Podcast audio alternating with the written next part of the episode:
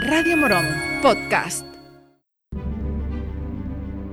Radio Morón está donde están sus oyentes, en la FM, en los altavoces inteligentes y en este podcast. Hazte patrocinador de nuestros contenidos.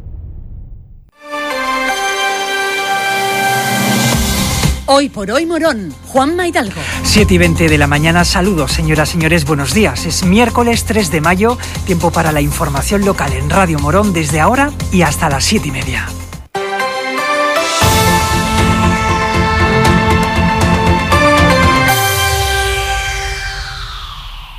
Desde ayer y hasta el próximo 21 de mayo podrán visitar en la Casa de la Cultura la exposición La historia de la musicoterapia.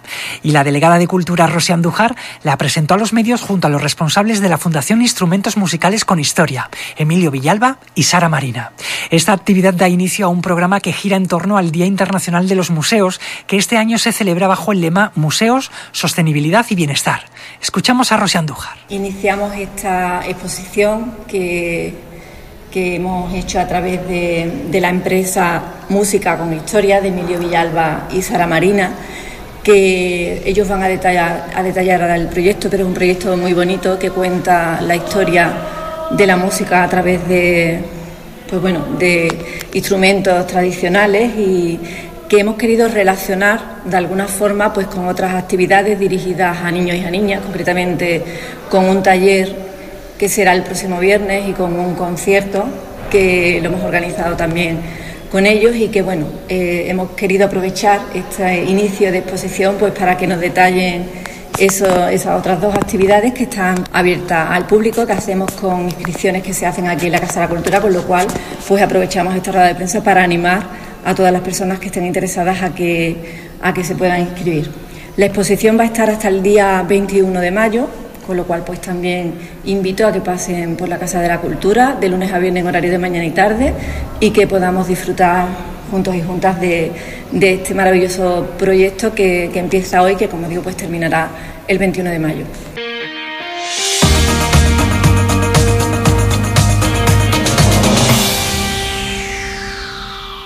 La coordinadora del Partido Popular en Morón y candidata a la alcaldía, Gloria Hidalgo, se ha reunido con una representación de agricultores locales para conocer el impacto que sobre sus cosechas está provocando la falta de lluvia y pide la colaboración ciudadana para hacer un uso responsable del agua en los domicilios. En estos últimos días me he reunido con varios agricultores de la zona para conocer de primera mano los efectos de la falta de precipitaciones que estamos sufriendo en los últimos meses en nuestros campos unas consecuencias muy preocupantes para los principales cultivos que se trabajan en la zona. Y es que, como así me han transmitido dichos trabajadores del sector agroalimentario, como consecuencia de este déficit de agua, está disminuyendo la cantidad y la calidad de los granos de trigo que se producen. Por otra parte, esta escasez hídrica tan prolongada también está afectando muy significativamente incluso a un tipo de cultivo que en condiciones naturales tolera bien los ambientes de secano como es el girasol. Unos cultivos que están teniendo serios problemas para su correcto desarrollo y que en cualquier caso van a disminuir drásticamente su rendimiento y por tanto el número de pipas. En otros sectores, como es el olivar, además de esta falta de agua que está propiciando el descenso del nivel freático en los pozos que abastecen a los regadíos, preocupan las elevadas temperaturas para la época, ya que en el momento de floración en el que se encuentran los olivos, estas temperaturas pueden influir de forma negativa en el cuajado de la aceituna. Por todo ello, me gustaría hacer un llamamiento a la población para adoptar cuantas medidas de consumo responsable del agua sean necesarias para ahorrar el gasto de un recurso fundamental y que entre todos debemos preservar.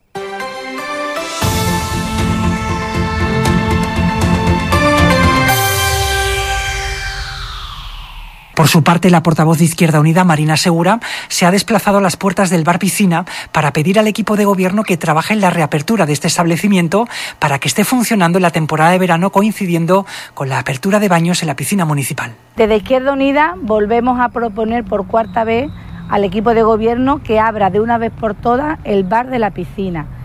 Creemos que el ayuntamiento debe de dejar de estar dormido en los laureles y debe de trabajar con toda su energía para poder reactivar la economía en Morón, crear empleo y sobre todo recuperar también todos los servicios que hemos perdido en este tiempo atrás.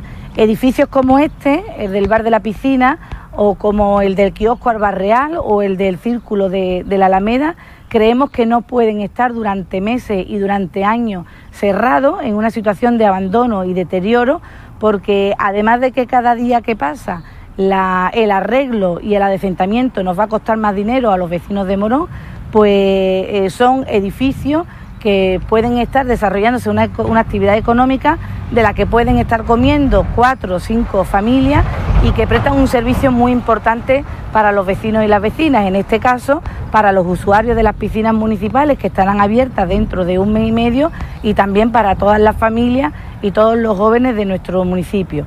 Por lo tanto, lo que pedimos es que de forma inmediata, al menos antes de que se inicien eh, la apertura de las piscinas abiertas, el bar de la piscina vuelva a estar abierto, vuelva a crear empleo y sea un servicio de calidad que prestemos a todos los usuarios y vecinos de Morón.